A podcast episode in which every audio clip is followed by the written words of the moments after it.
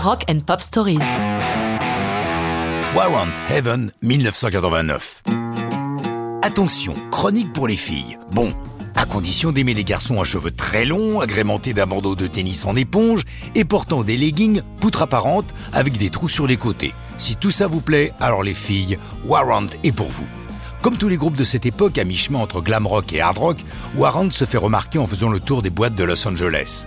Leur réputation attire même l'attention de Sa Majesté Prince, qui leur fait enregistrer une démo pour son label Paisley Park.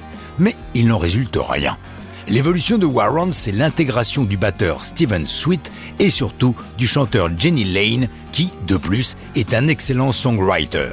Heaven, la chanson qui nous occupe aujourd'hui, est déjà dans ses cartons lorsqu'il débarque au sein de Warrant. Le propos n'est pas d'une grande profondeur. Le thème de Heaven, trouver le paradis sur Terre lorsque vous êtes enfin avec la fille que vous aimez.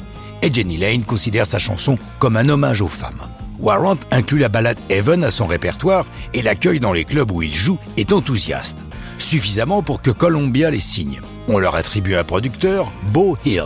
Problème, il déteste la chanson. Pour lui, ils doivent jouer du rock, rien que du rock. Il refuse de mettre Heaven sur l'album. Après de nombreux pourparlers, le groupe finit par gagner. Mais c'est Columbia qui n'aime pas le mix qu'en a fait Bohill.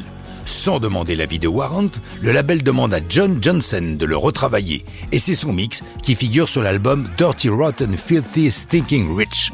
C'est Don Boys Hymn Rock qui est choisi comme premier single avec un certain succès. Mais de plus en plus, Heaven semble à tous un hit évident toujours en doute sur le mix, Columbia le remet dans les mains de Bo Hill, qui cette fois donne plus de brillant et plus d'emphase à la chanson.